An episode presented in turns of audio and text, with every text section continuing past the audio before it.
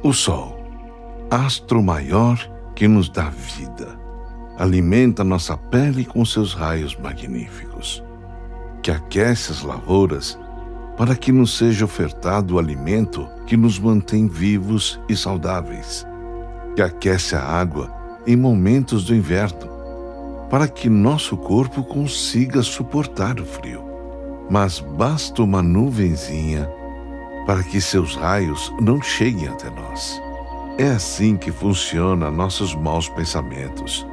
Em plena luz, eles invadem nossa cabeça e a escuridão toma conta dos nossos pensamentos.